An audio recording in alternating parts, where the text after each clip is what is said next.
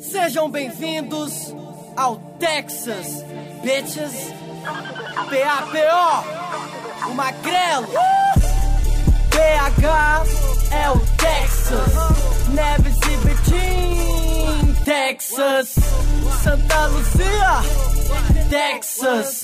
Contagem é o motherfucking Texas. Você acabou de ouvir um trecho da música Texas, do MC Papo, que fez sucesso na região metropolitana de Belo Horizonte em 2014, descrevendo hábitos e práticas dos moradores das periferias dessas cidades. Ela foi a trilha escolhida para embalar os créditos iniciais do novo trabalho da produtora Filmes de Plástico, daqui de Contagem, onde por acaso também fica a redação do jornal O Tempo.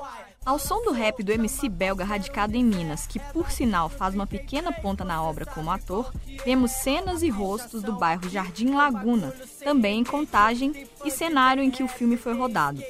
Depois do premiado Temporada, de André Novaes de Oliveira, que estreou em janeiro e meses depois entrou para o catálogo da Netflix, a produtora celebra seus 10 anos de existência com mais um lançamento, o longa No Coração do Mundo. Eu sou Jéssica Almeida. Eu sou Fábio Correia e este é o Tempo Hábil, podcast do jornal O Tempo que toda quinta-feira, a partir das três da tarde, traz assuntos relacionados a Minas Gerais ou um olhar mineiro sobre questões mais amplas.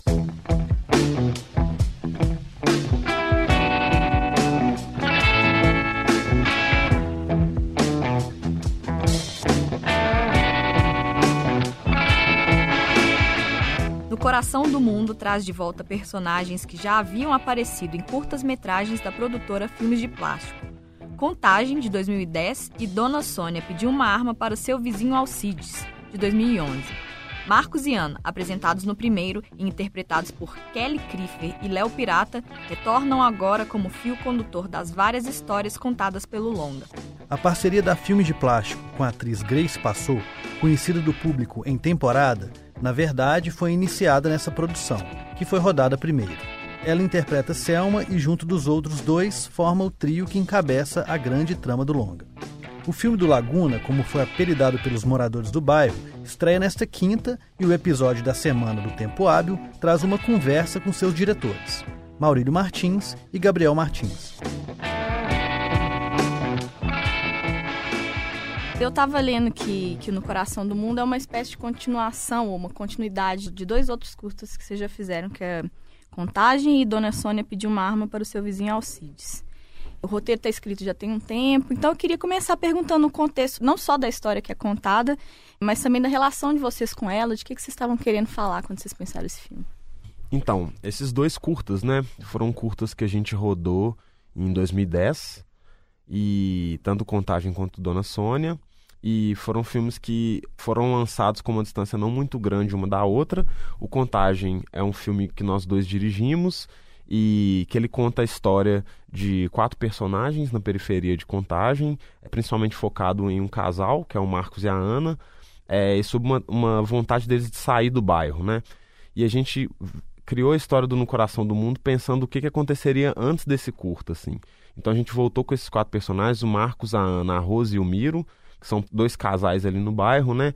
E a gente expandiu essa história. Paralelamente, tem a história do Dona Sônia, que é uma história de uma senhora que perde um filho assassinado e que aí quer ir atrás de quem cometeu esse assassinato. Então essa história, as duas histórias se juntaram, sempre elas passaram no curta no mesmo lugar, só que tinham perspectivas meio diferentes, um modo até de filmar diferente, mas a gente achou que esse universo era o mesmo, então a gente entrelaçou essa história e virou o No Coração do Mundo que é uma história desse grupo de personagens, moradores ali do bairro Laguna e Mediações, que estão tentando sonhar assim com outro caminho para a vida, né? Estão tentando sair da condição que eles estão, alguns com trabalho que eles não estão muito felizes, assim, outros que estão até satisfeitos com o trabalho, mas têm outros tipos de desejo. Então a gente vai acompanhar esses vários personagens é, em busca de uma espécie de sonho, assim, né?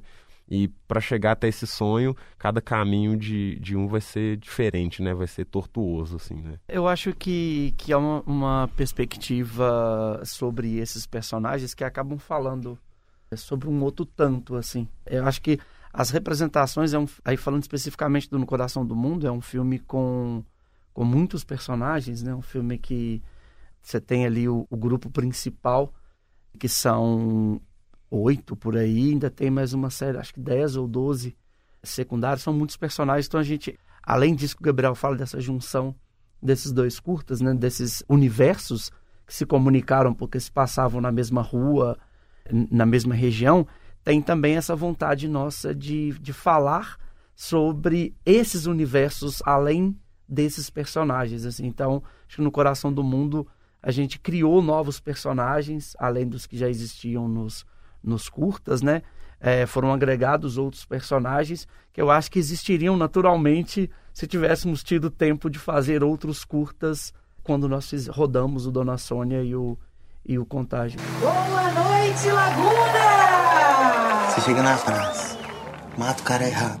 Você falou do lugar, assim, é, eu tava vendo a entrevista de vocês lá no Festival de Roterdã e vocês dois falavam dessa vontade de filmar no lugar onde vocês cresceram, enfim, daquela realidade. Então, como que Contagem, a cidade de Contagem, os bairros de Laguna, Milanesa, onde vocês, onde vocês se criaram, se inserem nessa vontade de fazer cinema? Bom, a primeira questão é que, é que tem a ver com uma vivência mesmo, né? De serem os lugares ser o lugar onde a gente. A paisagem que a gente via toda manhã, quando a gente acordava, né? Acorda. É uma coisa de isso ser muito natural pra gente. Esse lugar, o nosso quintal da nossa casa, os nossos vizinhos, as ruas, são coisas que a gente viu a nossa vida inteira, então a gente conhece elas geograficamente e também esteticamente, né? Então acho que teve uma coisa muito natural desde os primeiros filmes de estar próximo de casa, assim. Então era esse lugar já fazia parte do nosso imaginário, né? Por assim dizer. E cada vez mais a gente entendeu a importância disso como algo afirmativo mesmo, que era importante para as pessoas do bairro também, para além da gente, acho que as pessoas se verem na tela e verem o ônibus que elas pegam, ver a rua delas. Numa tela de cinema, assim, que é uma coisa que sempre foi tão distante da periferia, né? É, eu acho que era uma coisa muito importante. E aí, a partir do momento que a gente chega no coração do mundo, que no coração do mundo a gente também encara como uma espécie de celebração de todos os nossos 10 anos de produtor, assim. Quase todo mundo que já trabalhou com a gente, assim, elenco, em algum outro filme, tá nesse filme. É, é um filme que engloba mais de uma história que a gente já contou. É um filme que engloba muitas energias e gêneros cinematográficos diferentes, da comédia ao filme de ação. Então, eu acho que trazer isso para o bairro e dar esse, esse pacote maior assim no bairro, porque nos curtas a gente pode explorar muitas coisas, mas são curtas, né? Às vezes até as pessoas não sabem que existe curta, tem uma certa dificuldade. Agora, quando você pega isso num pacote de um filme de mais de uma hora, você dá tempo de explorar muito mais nuances, né? Muito mais coisas. Então, no Coração do Mundo, ele é uma espécie de celebração nossa e um pouco um presente, assim, para o bairro também, né? Eu acho que tem uma coisa que é que vale sempre apontar quando se fala da nossa região, e aí não é nenhuma questão de bairrismo, né? No termo de, de você falar do seu espaço com mais carinho do que, do que o espaço dos outros, mas é porque a nossa região ela tem uma especificidade de migração que eu acho que é um pouco diferente da, das demais. O Laguna, o Milanês, ali, aquele, esse pedaço, ele é completamente vinculado ao SEASA. E o SEASA é, é isso, né? Esse fluxo de, de pessoas, desde 73, 74, quando o SEASA começa, é um fluxo imenso de pessoas vindo de, de todos os lugares de Minas Gerais é, especificamente do norte de Minas e Bahia. Então, a gente cresceu ali convivendo com histórias que iam e voltavam, né? Você, eu, eu mesmo cresci tendo vizinhos, uma troca de vizinhos muito grande, porque eram pessoas que mudavam para ali, ficavam, às vezes o pai ou a mãe trabalhavam no Ceasa, quando eram mandados embora, iam embora, aquela casa se renovava. Então esse fluxo de histórias no bairro, ele é muito grande e ele tem um, um volume, uma intensidade, eu acho que maior do que da maioria dos lugares que eu conheço, por conta disso. O SEASA ser esse gerador imenso de, de mão de obra. E isso eu acho que provoca coisas, ela está indiretamente no filme. Né? A Selma é uma personagem que se deslocou ao bairro e não se explica por quê, como ela foi. A Brenda também é uma personagem que, que se mudou para o bairro. E eles vão se incorporando nessas relações ali. Obviamente, essas histórias vão ocorrendo. E elas ocorrem tanto no filme, diegeticamente, quanto ela ocorre também na nossa criação. Porque a gente coloca essas histórias porque essas histórias um dia passaram por nós e passaram por isso. Então, eu acho que esse fluxo migratório, e agora tem os haitianos, né? Um bairro que, nossa região, tem muitos haitianos, assim. Isso vai continuar. Então, eu acho que por, isso por si só, esse espaço onde a gente nasceu, cresceu e, e mora, ele é rico em histórias. E aí eu acho que essas histórias acabam indo Muitas delas estão no filme ali, são histórias que aconteceram. A trama que liga o filme é uma história que nós ouvimos. Então tem isso, esse, essas especificidades, além de, do fator mesmo de querer filmar. Isso que o Gabriel falou muito bem, de querer filmar o próprio espaço. Mas tem também uma necessidade, quase uma urgência de repassar essas histórias, de colocar essas histórias na, na tela. De certa forma, vocês são fruto disso, né?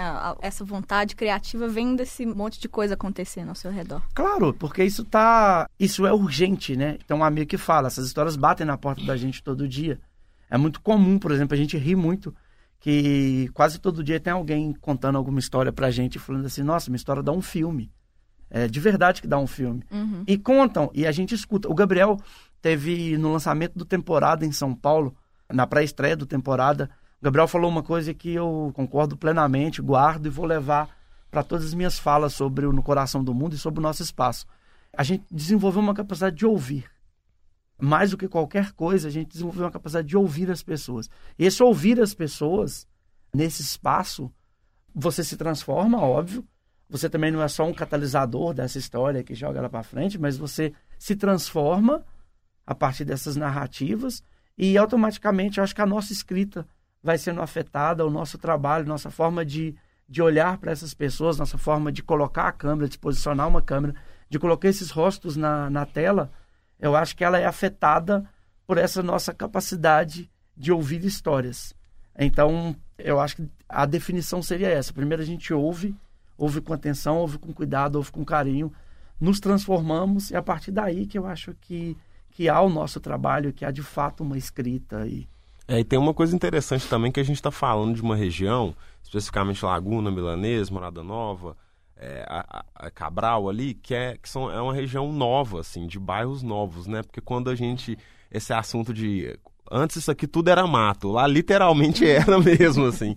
A gente cresceu num bairro que, quando os nossos pais mudaram e construíram as casas lá, não tinha um asfalto nas ruas, era um bairro em construção, assim.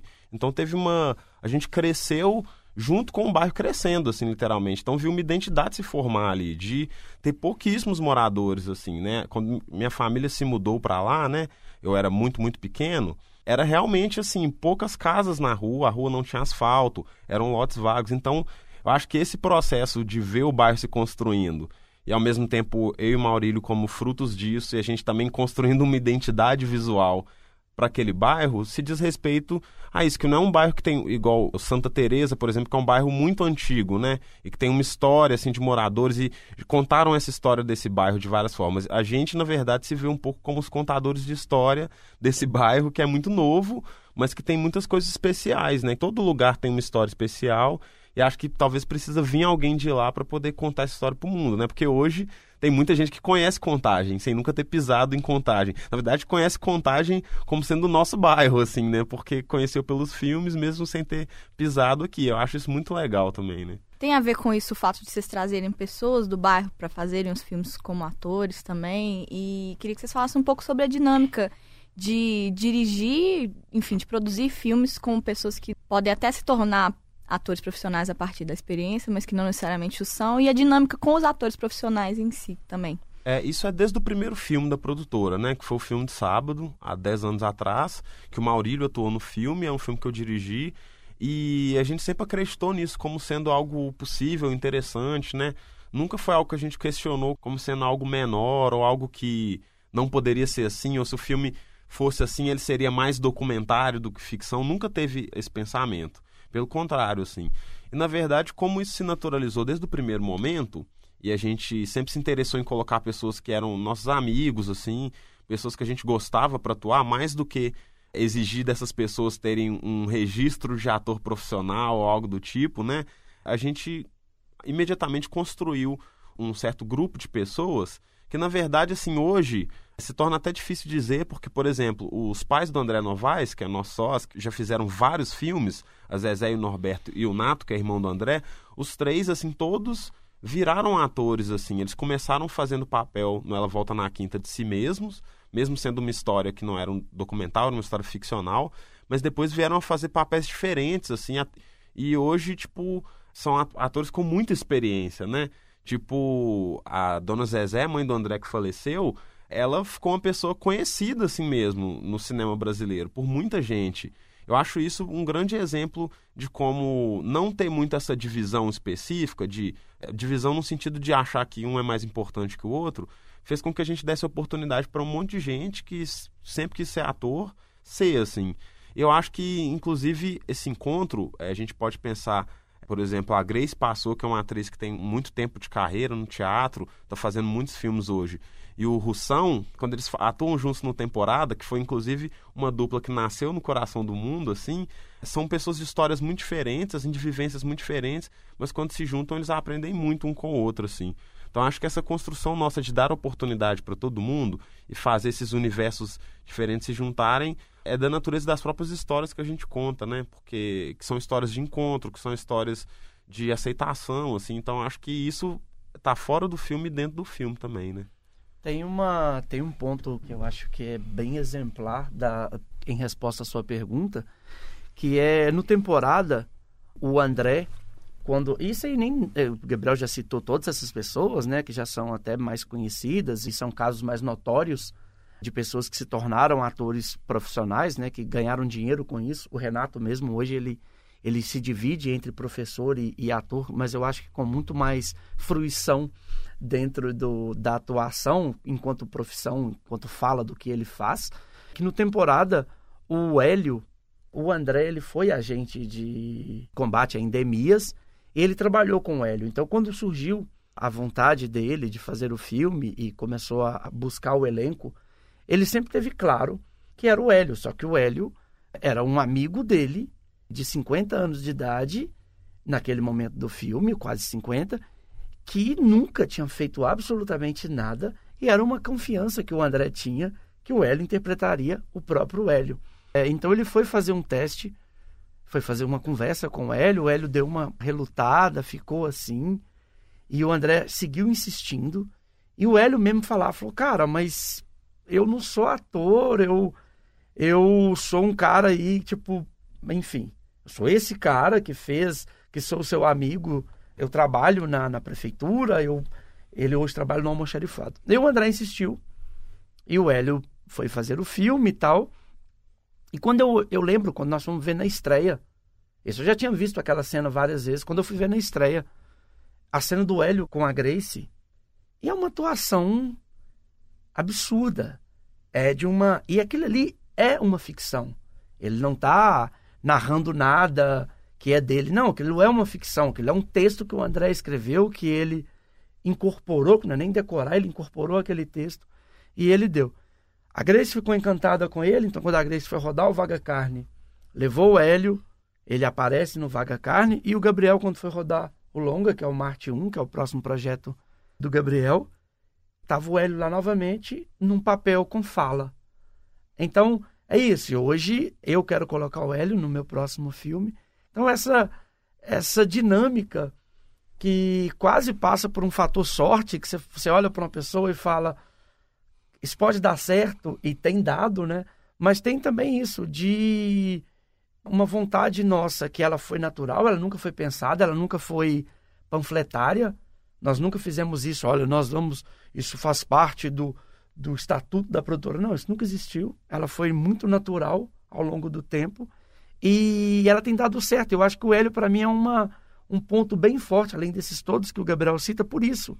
É esse cara que, no momento da vida, se descobre mediante o olhar do outro, enquanto ator, e outras pessoas passam. O Norberto, agora, nessa semana, rodou um curta com a Beatriz Seiné, que estava com o filme esse ano, na quinzena dos realizadores de Cannes, atuando com a Léa Garcia. É, é, isso, assim, é o Norberto aqui atuando com Léa Garcia num curta. E que não tem mais nada a ver com a filmes de plástico. A gente sequer sabia, né? uhum, né? Um dia chegou a foto lá do Norberto. E esses caminhos, eles, eles vão. Essas pessoas, eles, eles saíram, não é, não é que eles atuam com a filmes de plástico. Eles atuaram. Hoje eles têm caminho próprio, recebem convites, aceitam, viajam, vão para outros estados filmar. Então eu acho isso fascinante. Não é o caso que eles funcionam porque estão interpretando eles mesmos, mas eles funcionam porque eles têm uma, uma sensibilidade para aquela situação. Sim, total. É que meio que entenderam assim na prática, vendo a gente fazer o que que era, assim, e fazem muito bem, assim, são naturalmente talentosos, assim, né? Esse, esse negócio que você fala, no coração do mundo? Como é que é isso daí? Coração do mundo.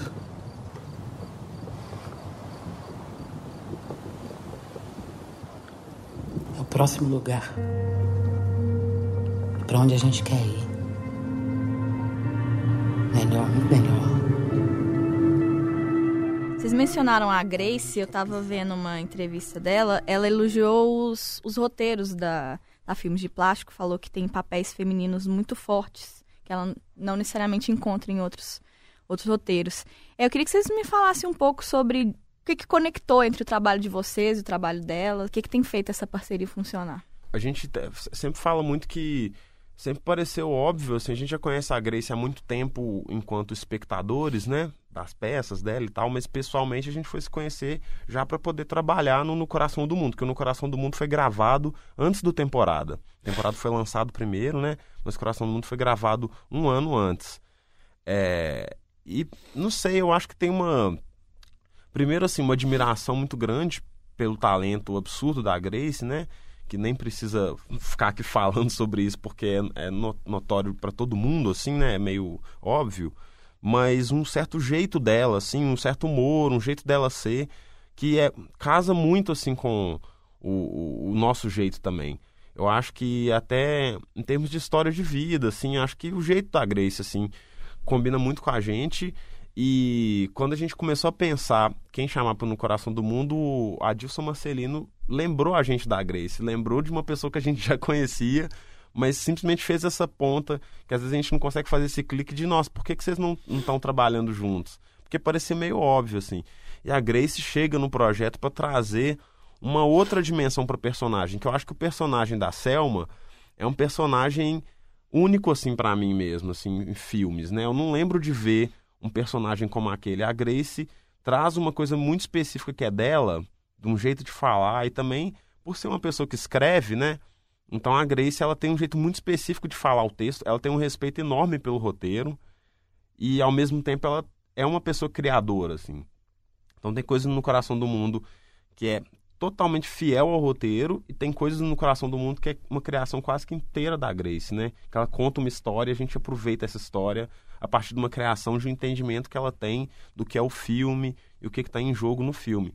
Então, na verdade, é uma atriz que é uma parceira, assim, também, criativa, né? É uma pessoa muito inteligente, assim, que traz muito pro projeto, assim. E é isso, né? A gente talvez está diante de uma das grandes atrizes da geração dela, assim, né? De uma pessoa que tá fa... é uma carreira muito longa no teatro, mas que no cinema é mais recente, mas que tá acontecendo de uma forma meio meteórica, né? Que não é nada menos do que o que ela merece, simplesmente, né? É, e sobre isso do, dos papéis femininos, e aí eu acho que até pegando um gancho na, na resposta da pergunta anterior, que você havia perguntado sobre como é lidar com, com esses atores que já têm uma bagagem maior, atores e atrizes. Esse papel especificamente, o papel do, desse personagem era um homem, quando nós escrevemos a primeira versão do roteiro, lá em 2012, porque era como eu havia escutado a história. E esse hábito que, que a gente tem, né? Até pela criação, pela forma como a gente é educado cinematograficamente e na literatura, de certos papéis estarem acoplados a, ao homem, e você faz isso de modo é, automático, você não, não reflete muito sobre, sobre isso. E aí, quando chegou 2016, no ano de filmar mesmo, hum, mas pro início do ano, eu e Gabriel, nós começamos um processo muito intenso, né? A gente se reunia quase todo dia para discutir o projeto. E aí surgiu o desejo de alterar o gênero desse personagem. E aí eu lembro que foi, o Gabriel morava num apartamento lá no Santa Teresa e foi uma conversa na cozinha dele, assim, que eu, eu falei com o Gabriel, falei, cara, você- quando a gente altera, é, é muito engraçado porque quando a gente altera o gênero no roteiro desse personagem especificamente, não altera nada a história. Em absolutamente nada, muito pelo contrário. Ganha-se uma força, tem-se uma força porque você mostra uma outra faceta, você, você mostra novas possibilidades de, de, de ver aquela mesma coisa. Aí é aí que surge a Selma, ela surge nesse contexto e melhora muito mais a nossa relação com o personagem. E aí quando veio a Grace, para essa personagem, isso, né, quando o Adilson indica, que foi uma coisa até assustadora, porque a gente não ter pensado ainda, e a Grace incorpora essa personagem. Eu lembro a gente no primeiro ou segundo dia filmando, nós olhamos assim, era inacreditável que a gente não tivesse pensado nisso desde o início. É o que eu acho mais surreal nesse processo de escrita, da escrita machista, né, que a gente é criado nela, você é, todo livro de aventura, todo livro de ação, quase todos os filmes que você assiste, sempre esse personagem que conduz uma ação, que conduz um filme policial, de assalto, seja lá o que for, quase sempre são personagens masculinos. Quando tem uma mulher, ela é a ajudante, a companheira, a parceira, é Bonnie Clyde, enfim, toda essa coisa. E como que, que a Grace pega essa personagem, o, que a gente, o movimento que a gente tinha feito, ela expande muito mais. Porque ela incorpora isso e, joga toda essa experiência dela, de corpo, de fala, e coloca e cria essa personagem que eu acho, concordo plenamente com o Gabriel, acho marcante e sem nenhuma modéstia, eu não vi assim ainda no cinema nacional esse, o tipo de personagem que é a Selma no, no Coração do Mundo. Então, eu acho que uma resposta é um pouco disso assim.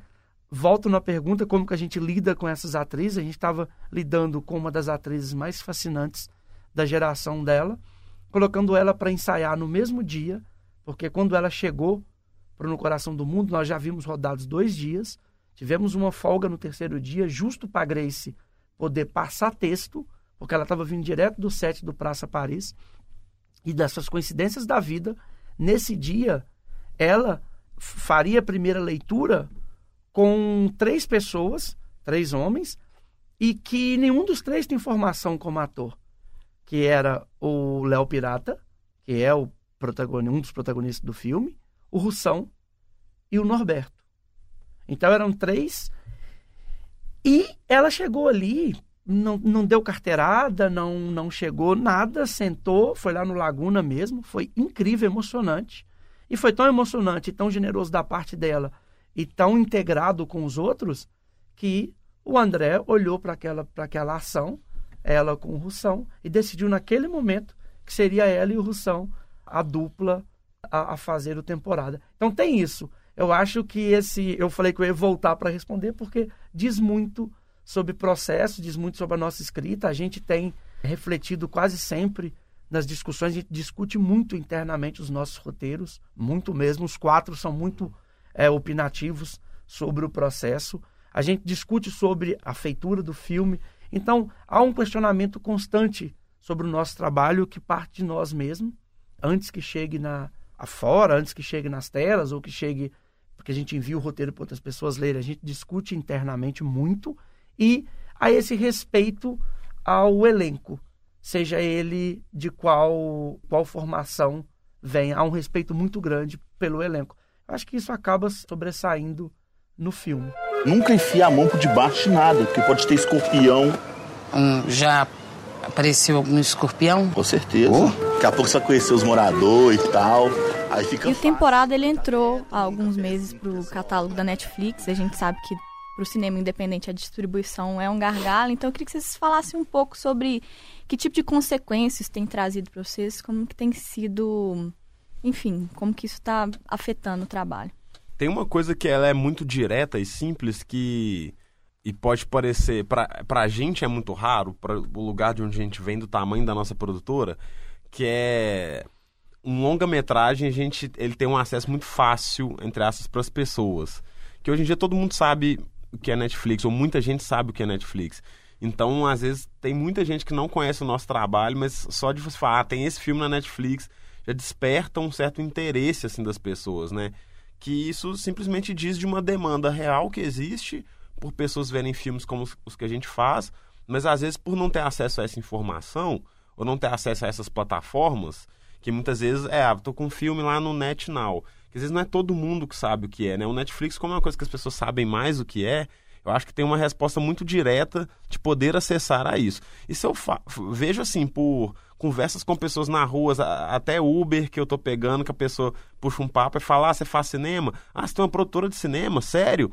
Aí eu falo, ah, tem um filme aí, inclusive temporada pra vocês verem na Netflix, a pessoa, no Netflix, aí já anota o nome do filme. Então acho que tem uma resposta muito forte, assim, de poder, que é até doido, né? Diz um pouco, assim, como que a gente poderia, talvez, distribuir essa energia que a gente tem por outros lugares, que é de, ah, então porque tá na Netflix é legítimo, né? As pessoas pensam isso. E que é massa, porque é difícil demais ter um filme na Netflix, como você falou, mas ao mesmo tempo é engraçado porque ainda existe uma necessidade grande de uma legitimação, né? Se a gente tivesse o temporada liberado no YouTube, que é uma plataforma super conhecida, talvez não teria a mesma resposta, né? Que é uma coisa que acho que talvez nos próximos anos a gente, pensando na arte brasileira como um todo, a gente pode tentar mudar um pouco isso mais, né? Porque tem muita gente que acaba não sendo vista porque não consegue chegar em plataformas que são mais hegemônicas. Mas no nosso caso, a gente sente que aumentou o número de pessoas que agora talvez conhecem a filmes de plástico um pouco mais. E a gente depende muito disso para projetos igual no Coração do Mundo, a gente quer cada vez mais que as pessoas vejam os nossos filmes, né? Porque, enfim, a gente está fazendo um cinema na periferia de contagem. Eu acho que tem muita gente que ainda não sabe disso, assim. Eu acho que cada passinho que a gente dá, ele caminha para um encontro, assim, que na verdade é um sonho, né, para a gente. De poder comunicar com a região o máximo possível, que as pessoas vejam filmes, se reconheçam neles, assim. Então acho que talvez o Netflix é, é um grande passo nessa longa escada, assim, para poder conseguir comunicar. E é, é, teve um caso muito engraçado do André na, no, na casa dele, no bairro Amazonas, e aí que ele ouviu o vizinho do prédio, ele começou a ouvir um som familiar era um vizinho que acho que nem sabe que o André mora no prédio, vendo temporada, assim, no bairro Amazonas. Então, assim, esse tipo de coisa, saca, que é muito sensacional, né? E eu acho que diz muito sobre esses alcances das coisas, né? E a Caia do Cinema, que é uma das revistas mais influentes de cinefilia, vai fazer um especial sobre cinema brasileiro em setembro. Muito provavelmente as produções da Filmes de Plástico vão ser citadas. Eu queria que vocês falassem um pouco sobre como que vocês veem isso. Vocês participam de festival fora do Brasil. Como que vocês veem esse momento de reconhecimento internacional, sobretudo em contraste com as dificuldades de produzir no Brasil e localmente aqui em Minas Gerais?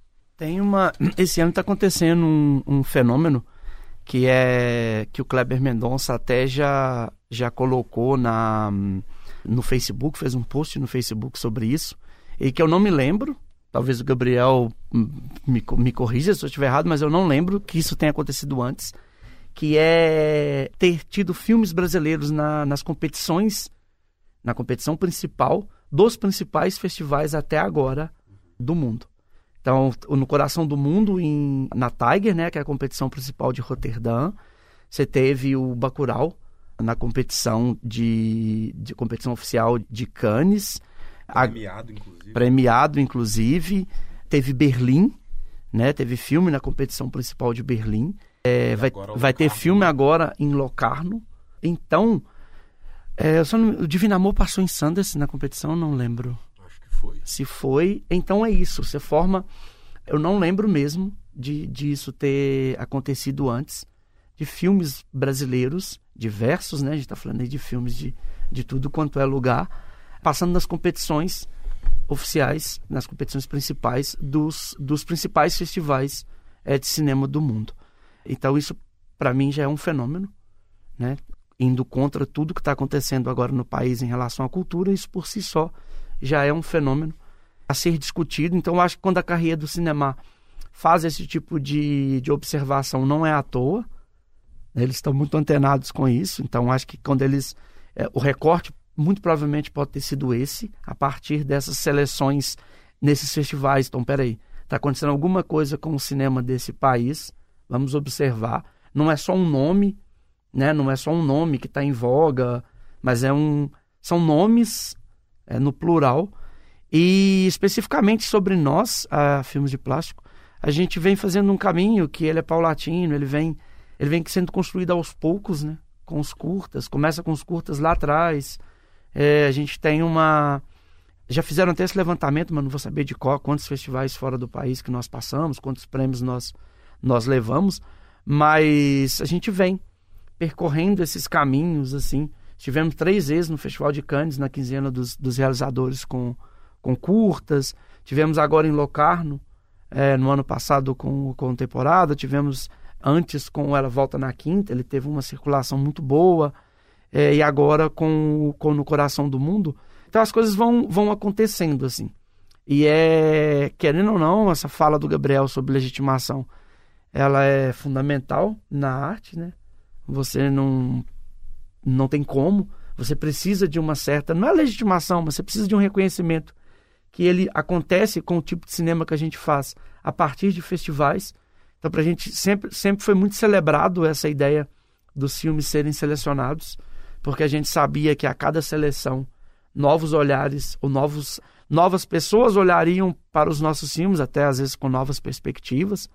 E aí alguém que escreve essa crítica espalha, e aí o outro já demonstra interesse. E principalmente no caso de ser uma produtora, né? De sermos três diretores, que tem uma produção é, muito ativa. A gente nunca ficou um ano sem, sem circular com um filme. Então, para a gente é muito, muito importante. E é importante, mas por outro lado também é, a gente valoriza do mesmo modo, do mesmo jeito, as pessoas do, da nossa região que se interessam pelo filme e querem ir lá ver o filme e que emitem uma opinião sincera sobre o filme. Então, chegar a esse público também sempre foi uma meta nossa. Tanto que o lançamento do No Coração do Mundo ele, ele passa muito por isso. A gente tem feito um lançamento à parte na nossa região para tentar levar as pessoas para ir ver o filme, né? Então é isso. Acho que essa, essa validação dos festivais ela é importante sim, eu não vou ser hipócrita de forma alguma. A gente comemora sim quando os filmes são selecionados, a gente fica muito feliz. A gente não faz filme para isso, mas isso é muito importante para os filmes. A gente não faz filme para ganhar prêmio, mas os prêmios são importantes sim, e importante não para o filme em si, são importantes para, a, principalmente para o que vem depois, para os novos trabalhos. Por, por exemplo, o André hoje é um, é um cineasta muito reconhecido. O André hoje consegue chegar em qualquer lugar do mundo e as pessoas sabem quem é o André. E isso tudo é fruto da trajetória brilhante dos curtas e dos longas dele.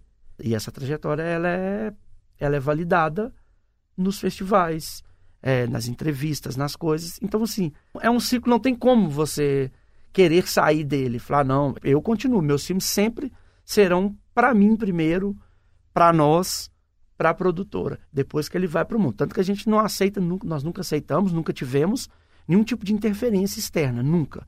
Até hoje nós podemos falar, em 10 anos de produtora, nenhum dos nossos filmes teve o menor tipo de interferência externa. É sempre é um filme nosso. Quando ele vai para o mundo, ele vai e vai um filme nosso. Mas é importante sim, e é maravilhoso sim, que esses filmes encontrem esses caminhos, que encontrem esses festivais, que encontrem essas pessoas pelo mundo. Sim. É, eu acho com certeza, porque a gente não quer fazer nenhum filme para a gente engavetar, né? A gente quer fazer os filmes para eles serem vistos.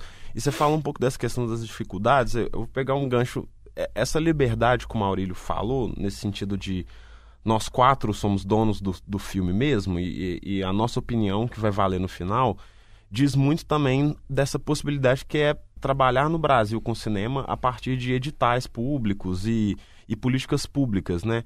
Porque se a gente tivesse dependência, se a gente tivesse tido sempre dependência de alguma figura externa, primeiro que já seria um grande problema porque a gente não está no eixo Rio-São Paulo, né? se a gente pensar que, por exemplo, um investimento muito grande privado né, de produção de séries, HBO, agora a Amazon, que está chegando no Brasil, Netflix mesmo, várias dessas produções estão concentradas no Rio em São Paulo, né? Então a gente que já está fora um pouco desse eixo já teria um problema, né? E também acho que a própria natureza das nossas ideias e nossas escolhas, a partir do momento que a gente trabalha com um dinheiro público, que ele é um projeto que tem muita responsabilidade, porque obviamente é dinheiro público, tem prestação de contas, mas eles nos dá, nos, nos dá uma liberdade de trabalhar o roteiro é, com muita personalidade. Então eu acho que esses investimentos públicos, que são muito importantes e que agora estão sob ameaça, né? não, só, não só sobre ameaça de existirem, mas sobre ameaça também nesse momento de ter um, um certo tipo de controle criativo, uma certa ideia de filtro né, que existe para os projetos, que ela é muito complicada, porque ela tende a eliminar uma diversidade de projetos, né? E ele, e ele tende a eliminar também que projetos que às vezes uma pessoa, um empresário não vai achar que tem um viés comercial, como talvez várias pessoas poderiam ter pensado dos nossos projetos, né? Eles acabarem não sendo feitos. Então, na verdade, a gente é fruto também desses projetos nossos, principalmente os mais recentes, que foram todos feitos com editais, são projetos que eles ganham muito por serem feitos dessa maneira por mais que seja muito difícil fazer também, mas ele nos dá uma possibilidade de, inclusive, lutar por coisas que são importantes publicamente, né? Porque eu acho que os nossos filmes eles têm um retorno assim para a sociedade, eu acho que a gente está falando de uma região carente, assim, a gente está falando de pessoas que não são ouvidas no cotidiano, assim, a gente está usando o cinema como essa ferramenta, assim. Então tem uma importância esse tipo de filme e a gente só conseguiu fazer eles sendo fiel, né, à nossa forma de fazer por, por causa disso. Então acho que essa questão que você colocou das dificuldades de fazer está um pouco nisso, assim, porque existe uma dependência grande, assim, ainda de que existam os editais, que os editais não atrasem, porque a gente depende disso para trabalhar. A gente é uma produtora ancorada ainda, né, com 10 anos de produção, a gente ainda é, existe essa dependência, né, nesse momento ainda. Por mais que é isso, já estamos com filme na Netflix e tal, mas é um pouco o mecanismo que, que gere o cinema brasileiro, assim, hoje, né? Então, para a gente, essa questão de sempre ser uma sempre ter certas incertezas, né, de acordo com os movimentos políticos, assim, que andam, cria um certo desconforto para a gente, porque a gente tem muita ideia, né? Como o Maurício falou, nós somos a produtora de três diretores e que a gente escreve muito, assim, a gente é muito prolífico. E, ao mesmo tempo, essas ideias a gente quer dar vazão a elas da melhor forma possível, né? A gente vai filmar do jeito que der para filmar sempre, mas a gente tem demandas e a gente tem de responsabilidade também, né? De fazer os projetos de uma certa forma. Então acho que as dificuldades passam por isso, assim, um pouco.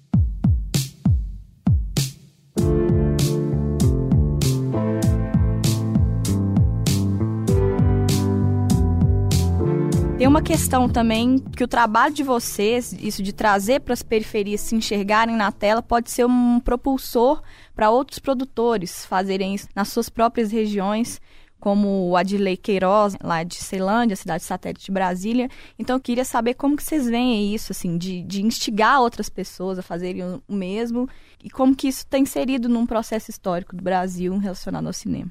A, a gente sempre teve um retorno muito interessante, assim, desde um bom tempo, que principalmente no que diz respeito à linguagem, assim, que eu acho que existe um mais do que só sermos representantes da periferia que somos, mas especificamente quais eram esses filmes, né? E como esses filmes estavam, do que esses filmes estavam falando, como esses filmes estavam falando.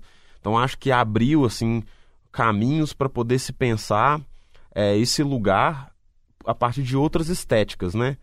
É, a partir de outros tempos, a partir de outras formas de dizer. Então nisso me parece óbvio assim que a gente sempre teve um retorno assim de pessoas que se espelhavam na gente. E acho que tem gerações novas assim principalmente bem recentemente, começando a produzir agora em BH ou em outros lugares que é, isso não é nenhuma especulação minha, já falaram pra gente, assim, na, na Brasília que o Temporada ganhou no ano passado, no Festival de Brasília, o Vinícius Silva, né, que é um cineasta periférico de São Paulo, ele falou com a gente, assim, ele agradeceu publicamente e falou publicamente é, lá em Brasília que agradecia muito ao André e a gente porque a gente propiciou a ele a poder ter um trabalho no cinema, assim. Então existem essas inspirações, aí citei o Vinícius eu poderia citar os irmãos Carvalho também no Rio, que são cineastas que produzem cinema pensando um pouco e, no caso deles é um exercício ainda mais difícil, que é repensar o imaginário periférico carioca, né? Que no nosso caso a gente estava trabalhando num terreno que não tinha tido filmes aqui. No caso dele, já foi muito filmado e, em geral, por um olhar bastante de elite, né? Então, no caso, eles ainda tem que lutar com outro lugar que é reconstruir o imaginário a partir de dentro ali. Então eu acho sim que existe uns caminhos que foi citado a Dirley, né? É isso, Dirley, a gente pode dizer que é da mesma geração que a gente, assim, né? Foi, foi um caminho meio paralelo, né? Mesmo assim, e que também demonstrou um, uma possibilidade de olhar diferente, assim, para esse lugar. Então eu acho que existe um, um, grupo que, se a gente for falar da gente do Adirley, é uma geração que ainda é bem de exceção, né? São poucos cineastas assim que conseguiram ter uma expressão, passar em festivais que são periféricos, são poucos, mas eu acho que a cada momento eu sinto que esse caminho está abrindo um pouco mais, assim. Que aí, naturalmente, isso também se cruza com o cinema negro, né? Em vários sentidos. Então, eu sinto que agora, bem recentemente, existe um movimento, assim, que eu vejo mais pessoas que estão passando mais filmes assim fora e circulando um pouco mais. A gente pode falar do Marco Antônio de Cordesburgo, que está passando em um monte de festival, todos os curtas dele estão passando por aí e que também vem um pouco. É uma pessoa que eu acho que, que viu a gente como é. referência também, né? Não sei. É, só falando um pouco do, do Adirley, É, a gente tem uma relação é, muito próxima, né? Nós sempre tivemos. E eu dirigi um filme com ele. Foi um projeto para ESPN. Chama é, Um Homem que Voa. O Gabriel é o montador, o André foi assistente de direção, o Thiago produziu. Foi feito pela Bananeira. Foi produzido pela Bananeira, lá do Rio, né? Pela Vânia Catani. E é, foi meu primeiro trabalho com, com a Dirley. Depois disso, eu fiz parte da... Fiz parte de uma parte do, do Era Uma Vez Brasília. Era um projeto meu e dele no início, mas depois, por conta de... Enfim, eu tive que voltar para Dinamarca. Quando eu estava morando lá com com meu filho, eu tive que voltar para Dinamarca e acabei não, não podendo estar no restante do projeto. Então, é, eu apareço nos créditos como co-diretor da primeira fase, porque foi um, foi um filme feito em fases. Então, essa relação com, com a Dirley, ela sempre existiu e ela veio justamente por isso. Assim, quando ele viu Contagem em Brasília, foi imediato, assim como a gente. A gente viu o Rap Um Canto da Ceilândia e o, o Dias de Greve. Foi uma identificação, ela ela sempre existiu, né? De, de ambos os lados. E é isso que o Gabriel falou, existem outras pessoas, eu acho que aqui mesmo em Minas, aqui em Contagem, vem surgindo esse desses, desses novos cineastas, das novas cineastas que estão surgindo e que já olha para a gente com o olhar talvez que a gente olhava lá atrás para cineastas que, que estavam em ascensão na época e que nos inspiraram, obviamente, né? Nos inspiraram muito. O Adley, eu lembro quando eu vi o, o Dias de Greve, fiquei muito fascinado assim com, com o curta. É, acho dos, dos grandes curtas brasileiros de todos os tempos. E obviamente que isso é muito inspirador, né? Porque você vê aquilo que eu falei na resposta anterior, você vê o trabalho incrível dessa pessoa e vê essa pessoa sendo reconhecida fora. Então, esse reconhecimento você fala, poxa, dá para fazer algo parecido e a gente segue nesse fluxo, eu acho que acaba que pessoas como Vinícius, né, como os irmãos Cavalho, como o próprio Vitinho, que trabalha com a gente, que é um menino lá do Laguna, que viu a gente filmando no coração do mundo e, e resolveu ir para o cinema, fazer curso de cinema e tal, e se empolgou. Assim como ele, existem outros. Existe uma vizinha do Gabriel também, a Vanessa, que foi para o cinema, acaba tendo esse reconhecimento a partir dessas pessoas também que querem fazer cinema ou que se interessam. Então vai nessas duas esferas. Tem esse pensamento maior, né, de pessoas que já estão com uma certa carreira, que é o caso do Adirley, que é o, talvez o nosso caso agora, e tem também o caso dessas pessoas que estão surgindo com muita empolgação, com o, o Lin, né? O uhum. próprio Lin, que é uma que é uma pessoa também que tá que é muito conectada a nós e vem fazendo um cinema. O Gabriel agora está montando o filme dele vem fazendo um cinema também que se parece muito com a gente.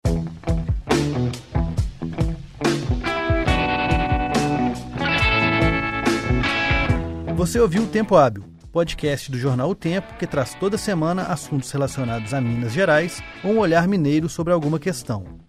Não deixe de conferir também a reportagem sobre o filme escrita pela Natália Oliveira para o Magazine, caderno de cultura do jornal O Tempo.